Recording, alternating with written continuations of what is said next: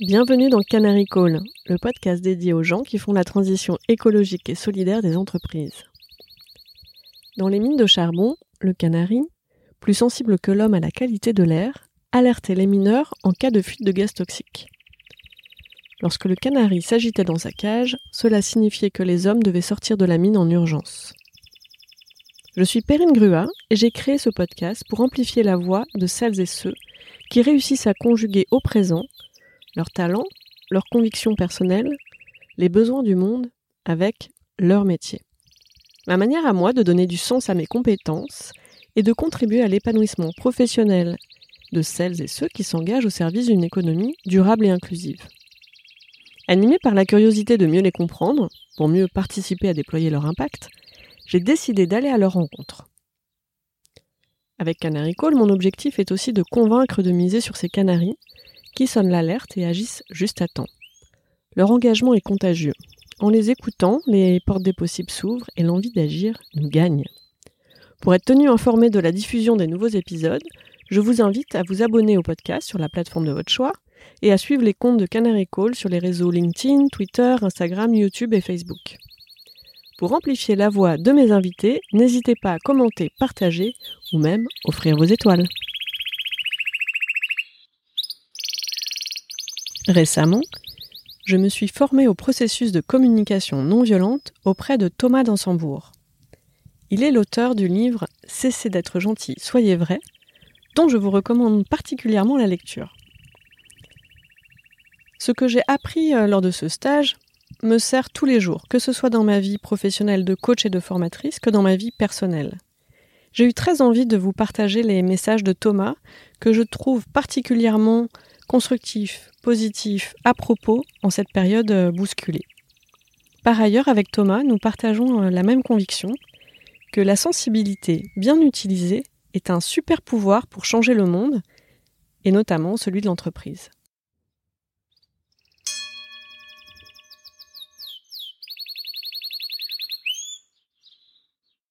Bonjour Thomas. Bonjour Perrine. Thomas, euh, d'où est-ce que tu nous parles aujourd'hui? Je suis euh, chez moi en Belgique, dans le sud de la Belgique, euh, et j'ai la grande chance d'habiter la campagne, ce qui est, je le mesure, un grand privilège par cette période de confinement. Alors, j'ai cru comprendre que tu avais démarré en tant qu'avocat.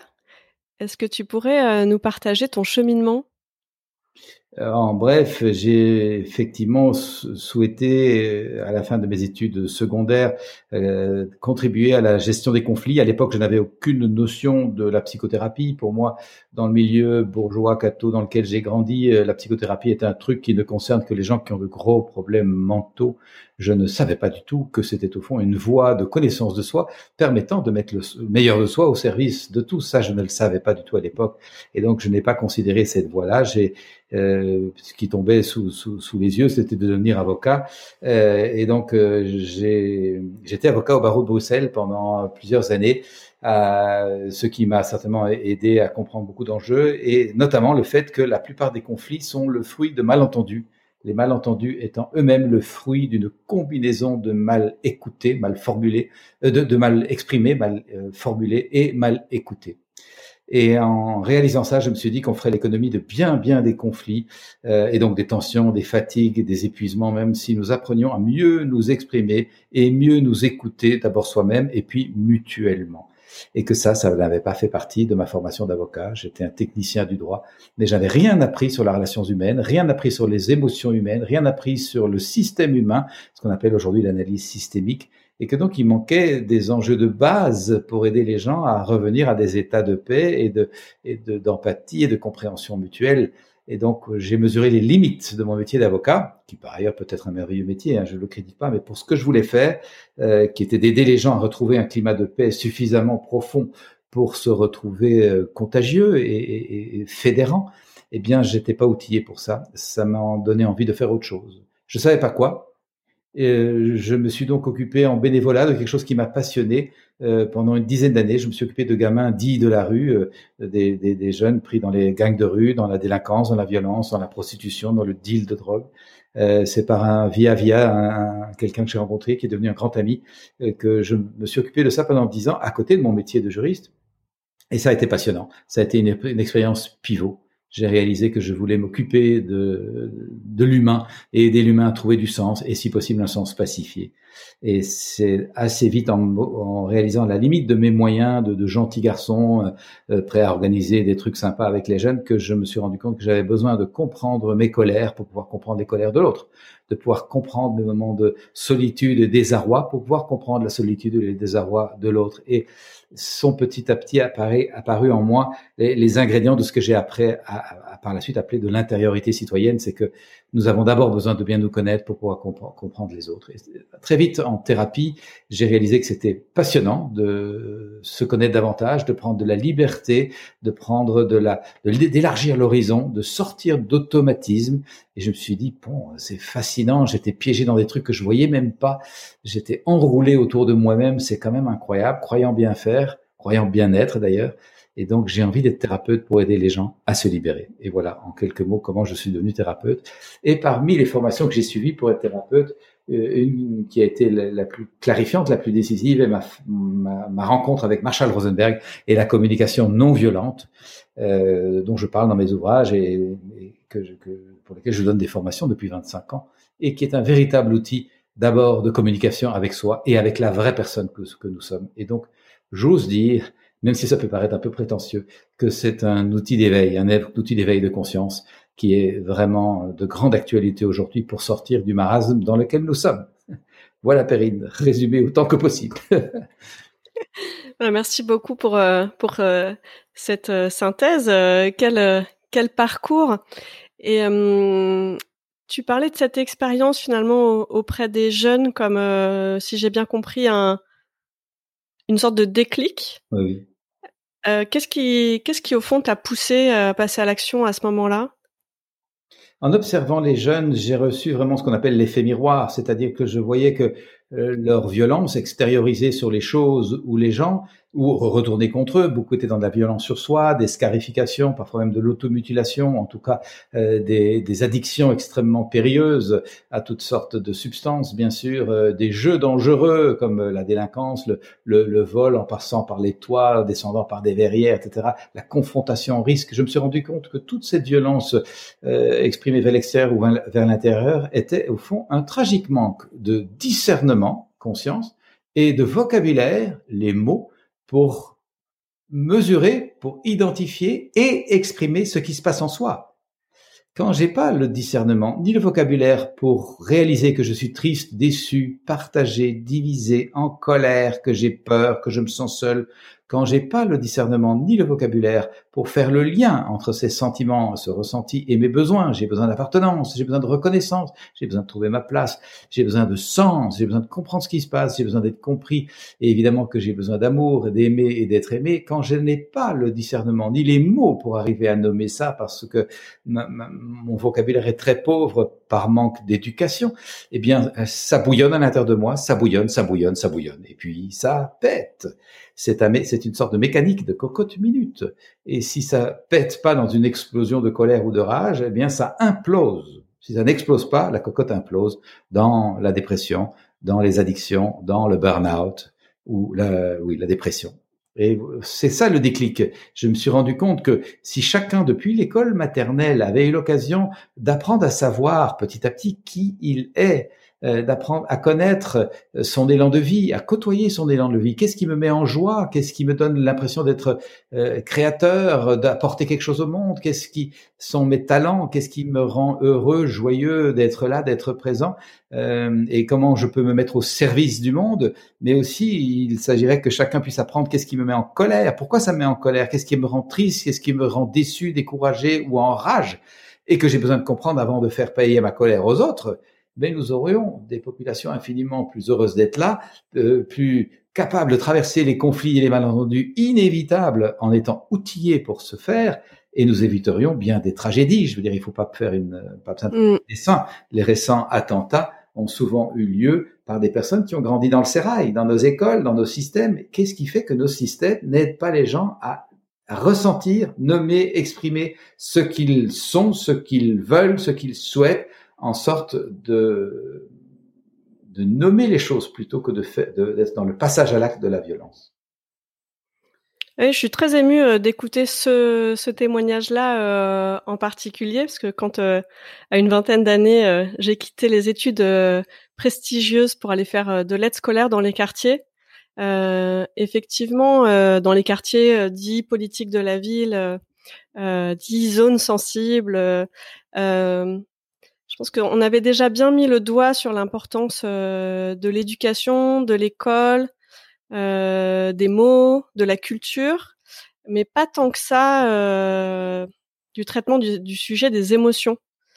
Euh, or, euh, effectivement, euh, on a été témoin de, de, de cette escalade. et je suis assez sensible aussi. J'ai eu la chance de participer à un de, de tes séminaires. Et tu as insisté sur l'importance finalement de mixer euh, joie et engagement ensemble. Et ça aussi, c'était euh, c'était nouveau pour moi. Euh, J'avais jamais entendu ça euh, sur le terrain euh, euh, de l'engagement. Est-ce que tu pourrais nous en dire plus? Oui, il m'est apparu en accompagnant tant de personnes dans la difficulté, dans la souffrance et dans la quête de, sens, il m'est apparu que si vous êtes découragé, vous êtes décourageant. Si vous êtes fatigué, vous êtes fatigant. Si vous êtes révolté, vous êtes souvent révoltant. Et inversement, si vous êtes passionné, vous êtes passionnant. Si vous êtes joyeux, vous êtes réjouissant. Si vous êtes enthousiaste, vous êtes enthousiasmant. Et donc, j'ai souvent vu, ayant travaillé pas mal dans l'associatif, que des personnes s'y engagent avec un bel idéal, aider, transformer, bousculer le monde, bien sûr, mais portent en elles tellement de division et de rage, euh, souvent aveuglément, sans s'en rendre compte, je dirais inconsciemment plutôt, de la colère qui couve, que ça se ressent et que souvent ça bousille les projets. Euh, l'intention est généreuse, mais l'attitude est malheureusement maladroite. Et hum, ce n'est pas facile de faire passer le message que la première, le premier espace d'humanité à pacifier et à aider vers plus de liberté et d'autonomie, c'est chacun de nous. Et c'est de nous à nous. Et que apporter avec soi de la revanche, de l'action-réaction euh, et, et, de la brutalité, eh bien, ça entretient un monde brutal, un monde d'action-réaction et un, monde de, de, de, rejet et de conflit. Et donc, je souhaite que nous puissions avancer dans les actions de transformation absolument nécessaires pour le monde, dans un état de paix, de réconciliation, de capacité à fédérer, à inclure, plutôt que dans un état de rejet et d'hostilité. Et dans tes séminaires, euh, il y a euh, beaucoup d'acteurs de l'entrepreneuriat social, de l'innovation, de l'accompagnement euh, au changement individuel ou collectif. Qu'est-ce que tu peux leur apporter? Qu'est-ce que tu veux leur apporter précisément aujourd'hui? Oui, tu as toi-même participé à une session donnée dans le réseau collectif que nous avons co-créé à, quelques, à quelques-uns il y a cinq et qui s'appelle Intériorité et changement social et qui vise Tout à, fait. à donner des clés d'intériorité, c'est-à-dire de connaissance de soi, d'intelligence émotionnelle, de compréhension de l'ego à des acteurs du changement social précisément pour leur permettre de se mettre au bon endroit, dans la bonne mesure, avec la justesse qui permet de vrais changements. Et c'est à ça que je les invite à travailler euh, suffisamment leur propre humanité pour apporter plus d'humanité dans le monde, à travailler plus de capacité à retrouver la joie pour apporter plus de joie dans le monde. Nous sommes dans un, dans un monde qui vit une énorme détresse, une perte de sens, une perte de solidarité, une perte des repères pacifiants. Eh bien, euh, commençons, comme disait Gandhi, à être le changement que nous voulons voir dans le monde. Apportons cette teneur cette essence que nous rêvons de voir à l'extérieur, nous avons besoin de la nourrir en nous. Et c'est pas un truc bisounours, ça ne tombe pas du ciel. Bien sûr qu'il y a des parties de nous qui ont envie d'être en colère, qui ont envie de faire péter le bazar, euh, parce que parfois les décisions qui sont prises, quand ce n'est pas d'ailleurs souvent, nous paraissent à l'encontre euh, du bien-être de la planète et des habitants de la planète, euh, habitants humains et autres qu'humains, bien évidemment. Euh, et donc, on peut comprendre, je peux comprendre les parties de moi qui sont en colère et qui sont révoltées. Toutefois, ce n'est pas dans l'état de révolte ou de colère que je veux agir. Je veux avoir suffisamment écouté ma colère pour la transformer en courage, en énergie, en vitalité.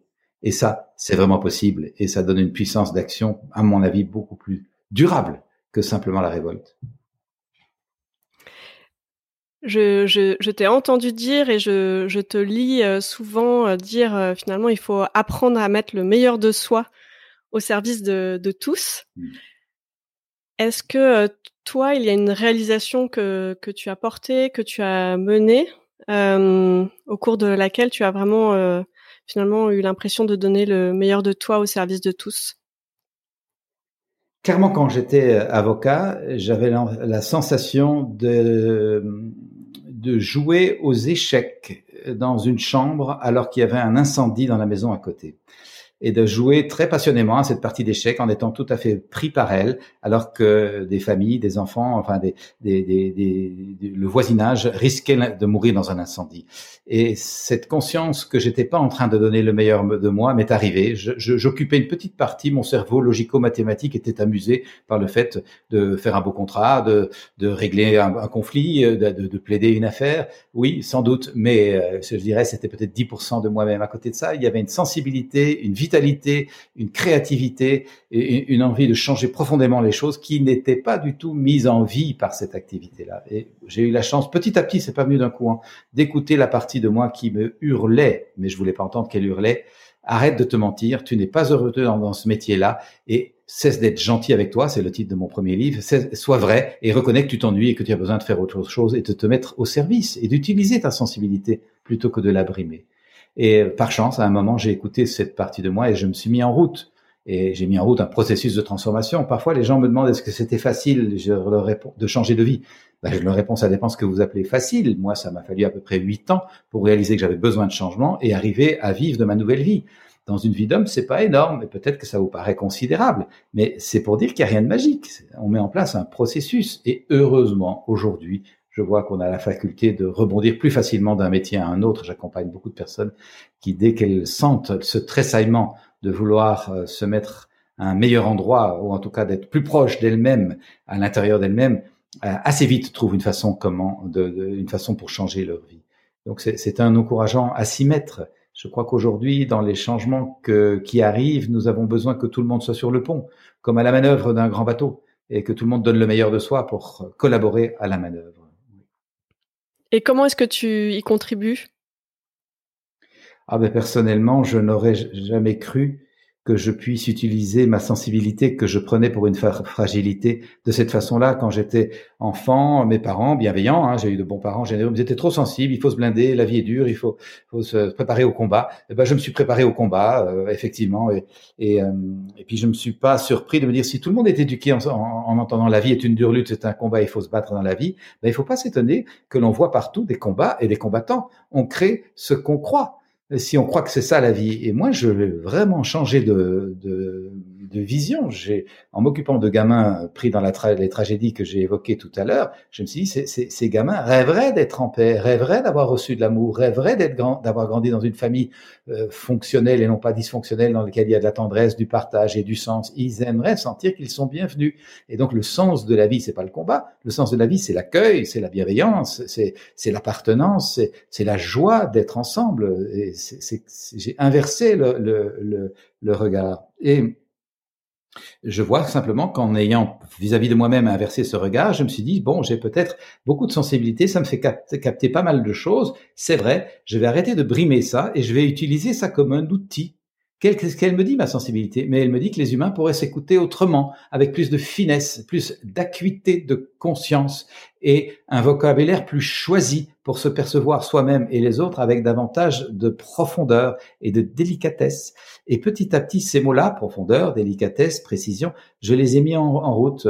Et comme je l'ai déjà partagé, euh, la communication non violente a été pour moi un, un outil extrêmement puissant pour réaliser que nous avions la possibilité de nommer ces enjeux qui paraissent si complexes à tant d'humains parce qu'ils n'ont pas les mots. Nous pouvons les nommer avec clarté, avec précision et les rendre beaucoup plus simples, beaucoup plus abordables, beaucoup plus gérables. Et ainsi, ma sensibilité qui était que je vivais comme un obstacle, comme un empêchement d'être dans ce monde combatif, finalement est devenu mon outil de travail. C'est comme ça que j'écris des livres, c'est comme ça que je prépare des conférences, c'est comme ça que j'anime euh, des séminaires, c'est comme ça que j'ai pu être thérapeute pendant une dizaine d'années en cabinet, à accompagner pas mal de personnes. Et j'invite ici chaque personne à utiliser tout son potentiel, à pas mettre une partie de soi de côté. Nous sommes arrivés avec un bel équipement, l'univers nous a placés là. Mmh. Euh, pour contribuer. C'est pas par hasard qu'on est là dans cette période, et je dirais notamment le message aux personnes qui se considéreraient trop sensibles à accepter qu'il dispose sans doute d'une très grande sensibilité et que c'est sans doute une immense opportunité pour apporter ça au service d'un monde qui a besoin de délicatesse, qui a besoin de, finesse et qui est fatigué de la brutalité. Et donc, euh, arrêtons de nous juger trop sensibles et incapables de vivre dans ce monde. Si nous sommes là, ça n'est pas par hasard. Mettons-nous en route pour aider le monde. tu parles de, de sensibilité.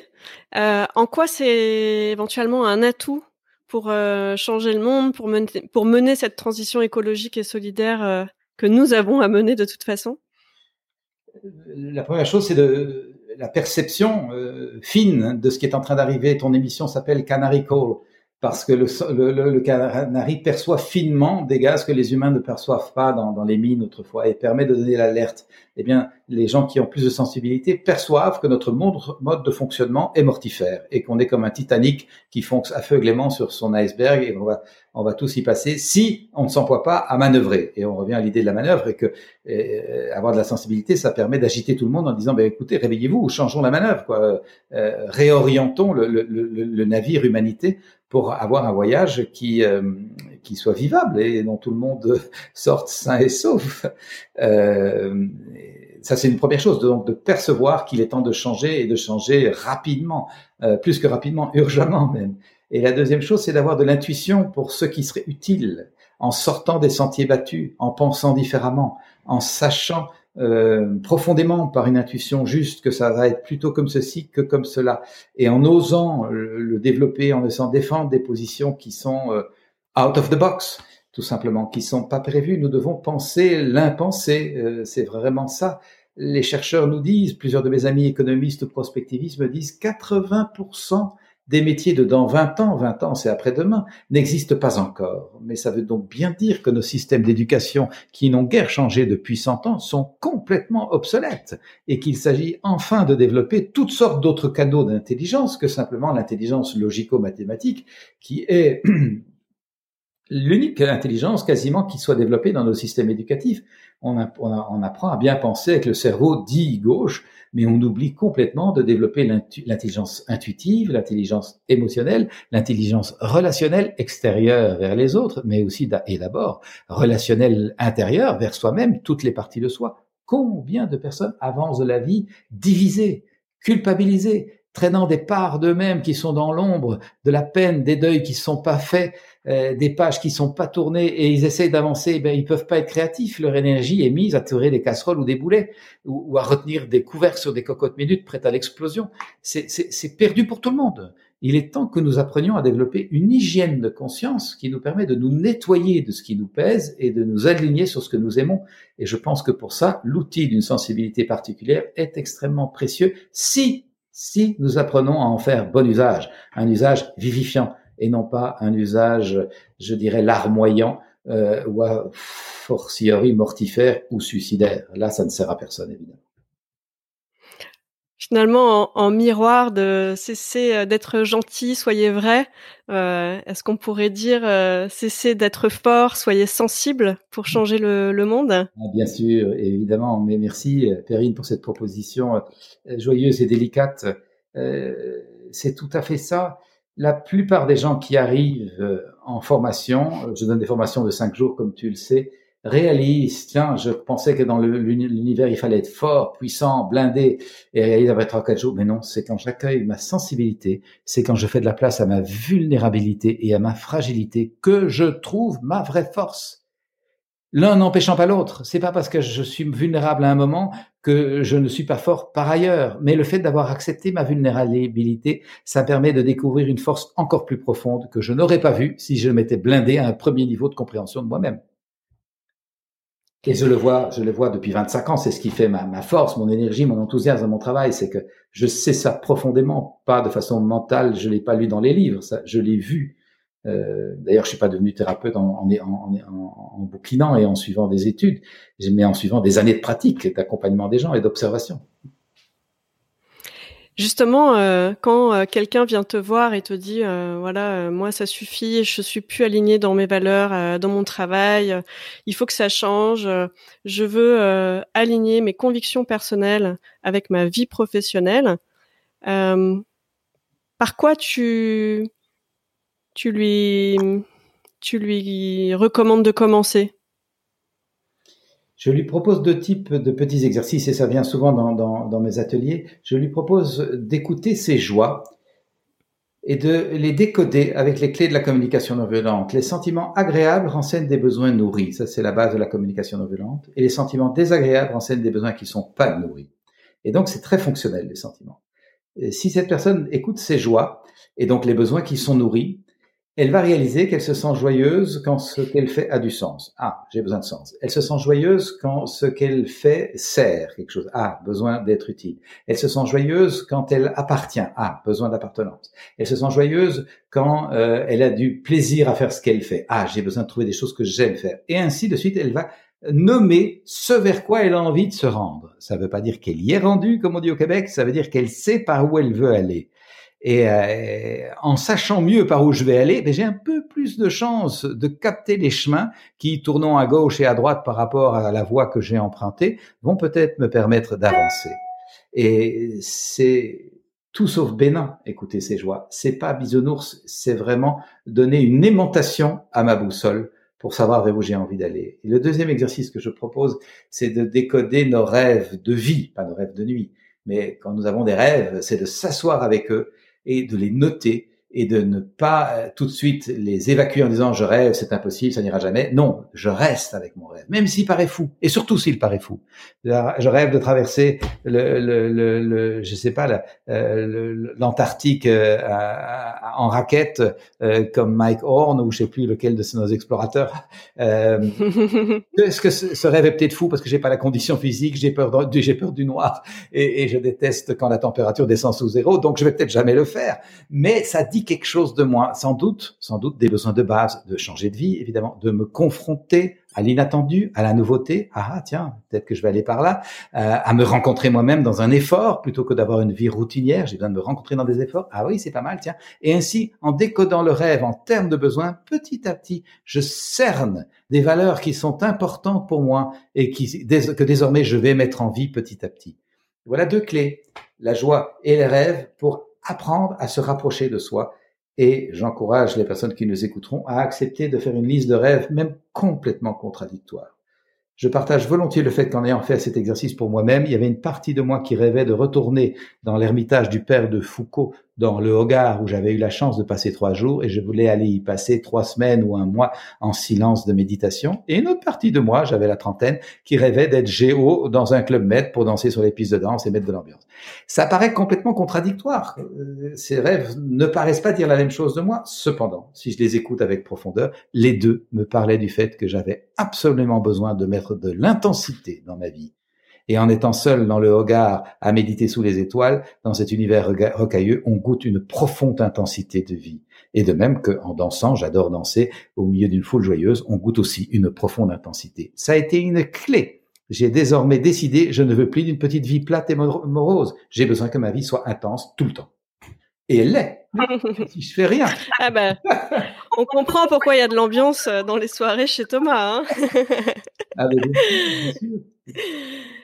Ouais, euh, euh, joie et rêve euh, comme comme point de départ pour s'engager. c'est vrai que c'est c'est c'est vraiment un message d'espoir positif, joyeux qu'on a envie et je pense besoin d'entendre en ce moment. Donc merci beaucoup.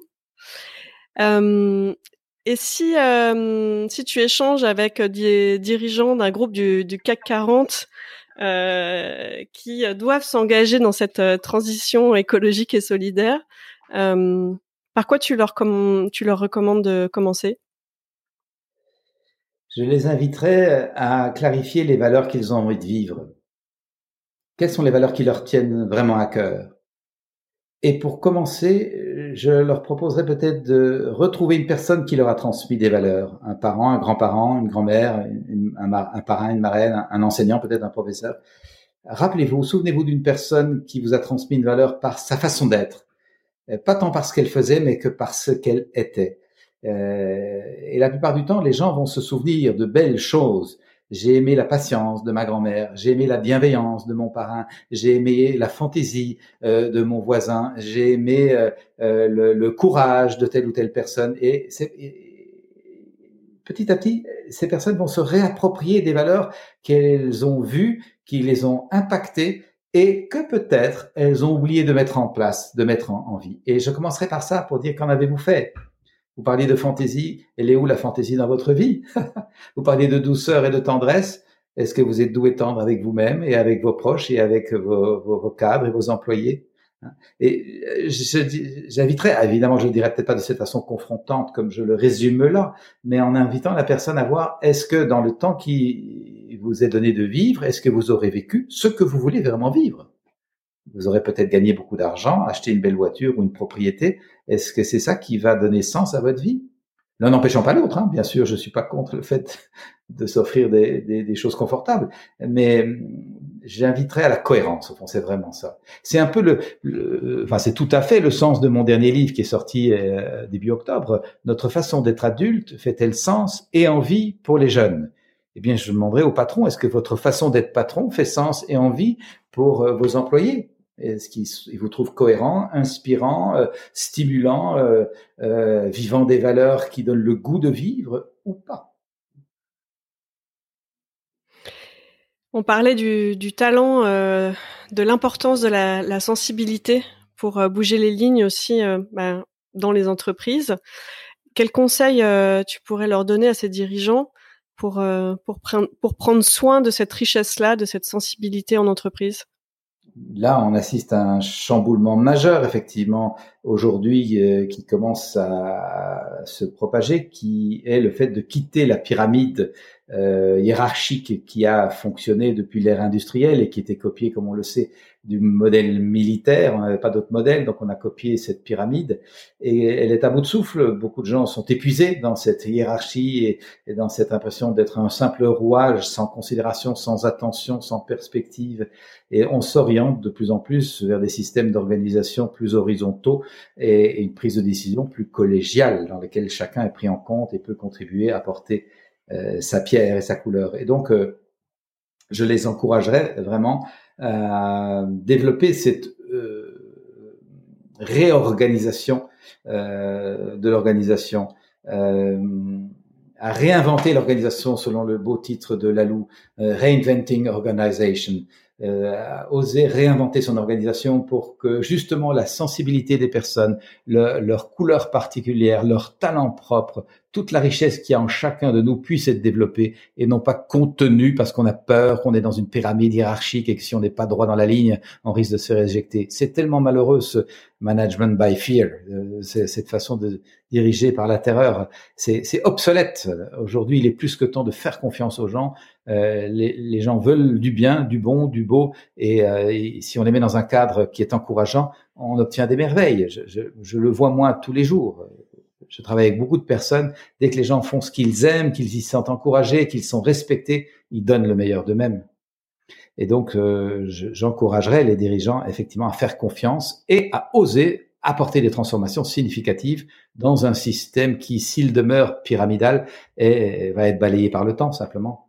Euh, tu sais, j'ai lu un jour euh, cette jolie formule euh, si on veut se débarrasser d'un ancien système, ça ne sert à rien de lutter contre, il va quand même mourir, il suffit de le rendre obsolète. les rapports de force, les rapports de pouvoir, les rapports de domination-soumission sont un des enjeux qui va devenir obsolète parce que la population ne veut plus ça et que c'est pas notre nature, ce sont des habitudes. C'est un des pièges. J'appelle ça un mécanisme autobloquant dans mon bouquin dont je viens de parler. Notre façon d'être adulte fait-elle sens et envie pour les jeunes? Je montre cinq mécanismes autobloquants qui peuvent inhiber notre croissance personnelle et notre croissance collective. Et parmi ces mécanismes autobloquants, il y a l'habitude de vivre des rapports humains sur des rapports de force. Euh, domination, soumission, agression, démission, fuite. Ces rapports de force, c'est très très pénible à vivre, ça use l'énergie et euh, ça démotive. Et donc nous avons besoin d'apprendre à co-créer des rapports de collaboration, de partage, d'empathie et donc de résolution non violente des conflits, parce que les conflits, on va pas les éviter, mais on va apprendre à les rendre féconds. Ça, c'est prend. On y revient à la communication non violente. et euh, ben, tu donnes des, beaucoup de conférences, tu animes des, tu animes et tu accueilles des séminaires, tu écris quand même pas mal. Combien de livres tu as écrit déjà? Je viens d'écrire mon huitième. Oui.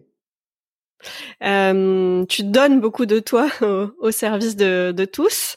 Euh, comment est-ce que euh, tu te régénères? Comment euh, est-ce que tu trouves l'énergie? Bien, j'ai la chance, comme je l'ai dit, d'avoir grandi à la campagne et d'être à la campagne. J'ai gardé la maison familiale ici et c'est d'ailleurs là que j'accueille les, séminaires parce que on est au milieu d'une très belle nature et, la maison est grande et je me ressource en vivant beaucoup ici. Bien sûr, je voyage, je donne beaucoup de, de formations en, en, temps ou en temps normal, en dehors de cette période particulière. Je suis euh, sur les routes trois quatre jours par semaine en France, en Suisse, parfois au Québec ou, ou, au Maroc pour donner des conférences ou des formations.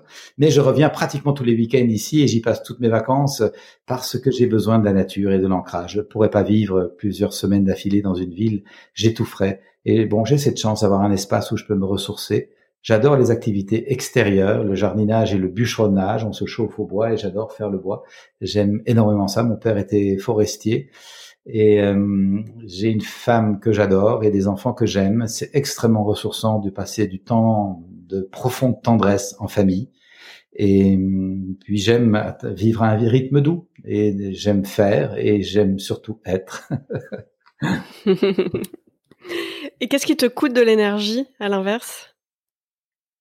Oh, ce qui me coûte beaucoup d'énergie, c'est quand j'écoute euh, notamment des mauvaises nouvelles en boucle, sans perspective de changement, quand j'apprends des mesures de gouvernement qui entretiennent la misère du monde euh, par une vision à court terme qui manque complètement d'audace et de perspective. Ça, ça me coûte beaucoup, beaucoup d'énergie quand euh, beaucoup de, des gens que je rencontre considèrent qu'on peut continuer le train de vie que nous avons comme ça sans sans s'inquiéter, qu'il n'y a aucun risque de changement, cet aveuglement me, me, me, décourage parce que je pense que, comme je l'ai dit, tout le monde devrait être à la manœuvre pour changer les choses. Oui.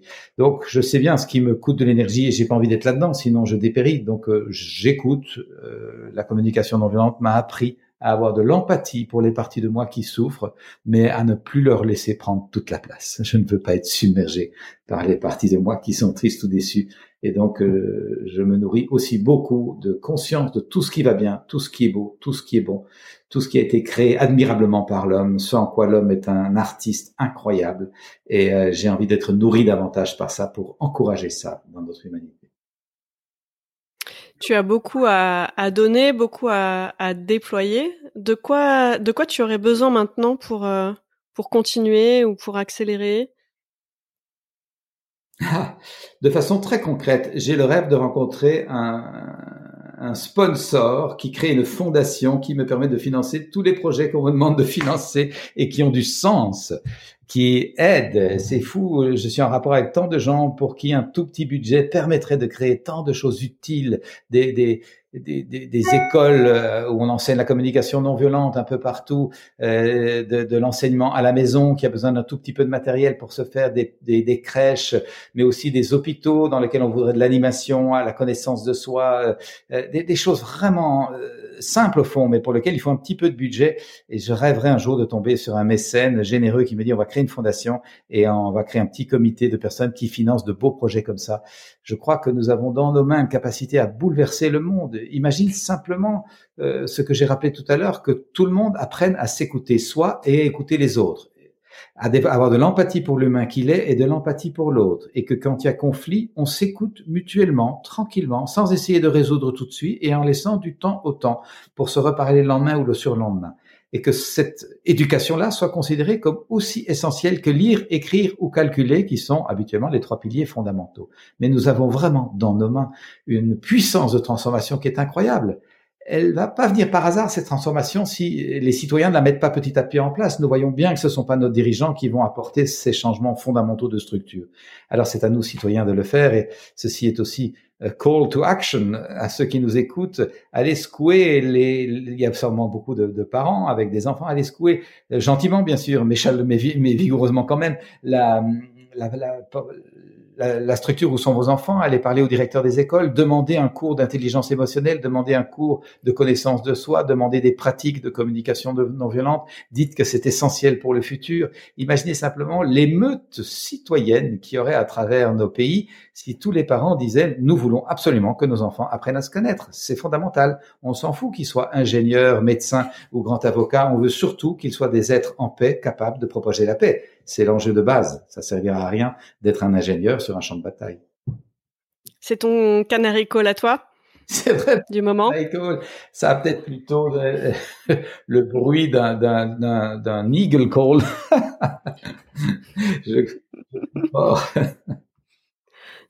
Eh bien, je fais le, rêve joyeux que ce podcast contribue à, sensibiliser euh, les oreilles d'un sponsor pour cette, euh, cette fondation. Oui, c'est un, euh, un rêve parmi d'autres et je nourris mes rêves parce que je sais que c'est comme ça qu'on change la, la réalité. C'est en, en, en, rêvant qu'on apporte des contributions majeures, bien sûr. toute nouveauté a commencé par un rêve. Hein. L'ordinateur qui nous relie a été le fruit d'un rêve. Hein. C'est incroyable. Le téléphone dans notre poche est aussi le fruit d'un rêve. On aurait dit à nos grands-parents il y a 30 ans, nous aurons tous un petit téléphone grand comme un paquet de cigarettes dans la poche et on pourra se voir et consulter les bibliothèques du monde et regarder des films sur ce papier, sur cette boîte euh, sur ce paquet de cigarettes, nos grands-mères auraient éclaté de rire en disant arrête de rêver. Eh ben, le rêve est donc très très fécond. Donc, je, rêve notamment de cette fondation parce que euh, j'ai l'espoir qu'elle pourrait arriver. Euh, et je rêve surtout d'arriver à être en contact avec les ministres de l'Éducation nationale et, et, pouvoir avoir un échange, ne fût-ce que de cinq minutes, pour leur passer le message qu'il ne s'agit pas juste d'améliorer le système avec euh, des changements cosmétiques. Il s'agit de transformer le système de pensée qui a prévalu au système d'aujourd'hui et qui est encore un système de pensée de compétition et donc de challenge pour être le meilleur avec des gens qui sont forcément des perdants. Ça, c'est à mettre aux oubliettes ou au musée. Nous avons vraiment besoin de créer des systèmes éducatifs dans lesquels tout le monde est gagnant et on apprend la collaboration, où ceux qui sont forts en une matière sont éduqués par ceux qui sont puissants dans une autre, et ainsi de suite. On se mutualise et on crée donc un climat de collaboration vécu depuis l'enfance et que l'on transporte dans l'entreprise, dans l'administration publique, dans la politique. Jean-Michel Blanquer, vous avez une invitation officielle de Thomas Danzambourg à une discussion que j'encourage euh, vivement. voilà. Euh, quel titre aurais-tu envie d'écouter là maintenant tout de suite? Ah, euh, beaucoup certainement, beaucoup de choses me touchent. Un morceau que j'ai découvert il y a peu grâce à mes filles qui s'appelle À nous de, je crois qu'il s'appelle Noé Prezov, quelque chose comme ça, Noé Prezov. Ça s'appelle À nous. Et c'est, c'est un, hymne à notre humanité d'aujourd'hui. Euh, cette façon de parler à toutes les formes de vie, de personnes, me touche beaucoup. C'est un beau message le, sur un rythme très euh, stimulant. Euh, cette, cette, chanson me touche. Voilà, c'est la première à laquelle je pense, mais j'en ai évidemment beaucoup dans le cœur. J'adore la musique et, et j'y retrouve un profond ressourcement. J'ai hâte de découvrir. Euh, je l'ajoute à, la playlist euh, des invités de Canary Call. Euh, merci Thomas pour tous ces messages qui font vraiment du bien en ce moment. Je, serais, je suis ravie d'en faire le, le relais à plus d'oreilles possible. Euh, et je retiens, euh, cessez d'être gentil, soyez vrai. Ça, je, voilà, c'est déjà mon livre de chevet.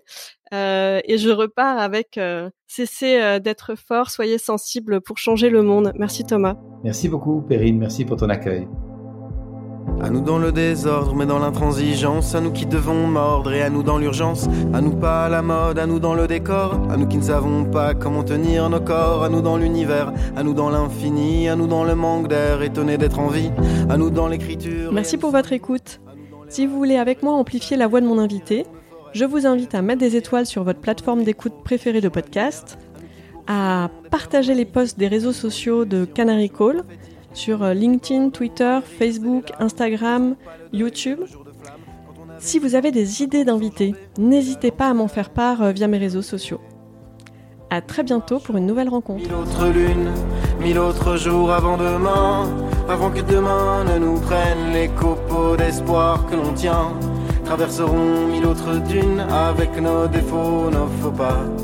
avec nos semelles de brume, qui que l'on soit.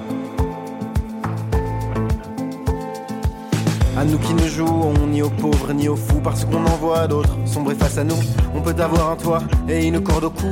On peut avoir des droits et marcher à genoux. À nous qui nous parlons, nombre dans le miroir. À nous qui voyons double, qui voyons blanc et noir. À nous les trop polis qui n'en pensons pas moins. Qui tendons l'autre joue mais qui serrons les poings. À nous qui passons pour des antipathiques. Et surtout pour des cons à chercher l'authentique. À nous dans les chansons d'il y a 40 ans. Mais à nous qui guettons devant, devant, devant. À nous dans les bobines, dans le grain maladroit, dans les cartes postales et dans les feux de joie. À nous qui ne vendrons jamais nos vérités. À nous qui imploserons et ça ne saurait tarder.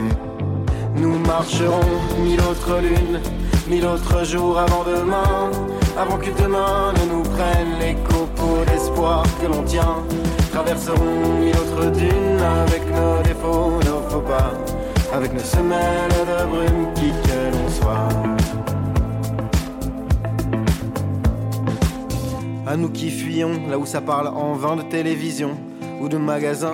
À nous qui sommes là, qui tombons comme chacun dans le panneau, dans les réseaux, dans le vide et le trop plein, mais qui nous préparons à quand ce sera fini, quand il faudra se parler et redevenir amis, quand on pourra se dire tout est son contraire sans que ça doive passer par une carte mère, quand on ne pourra plus savoir qui va où, savoir qui vaut combien et qui se fout de nous. À nous sans drapeau, à nous sans étiquette, à nous sans lingots, à nous sans paillettes, à nous dans nos verres d'eau ou dans nos cafés noirs, qui ne maquillons pas nos nuits de déboire, qui ne trinquons pas sur les plages branchées, qui sifflons dans le vent notre fragilité. Nous marcherons mille autres lunes, mille autres jours avant demain, avant que demain ne nous prenne les copeaux d'espoir que l'on tient. Traverserons mille autres dunes avec nos défauts, nos faux pas. Avec nos semelles de brume, nous marcherons mille autres lunes, mille autres jours avant demain.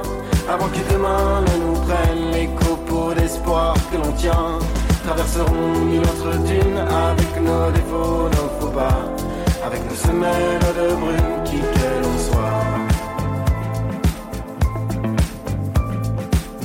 À vous de l'autre côté du mur ou de la mer, dans des villes assiégées, le sang et la poussière. À vous sans la parole, à vous le ventre vide, dans l'humiliation. À vous le cœur solide, à vous derrière les grilles, sous les bombardements. À vous dans la noyade, à vous les dissidents. À vous dans l'injustice, à vous sous les verrous. À vos filles, à vos fils, à vous, à vous. À vous.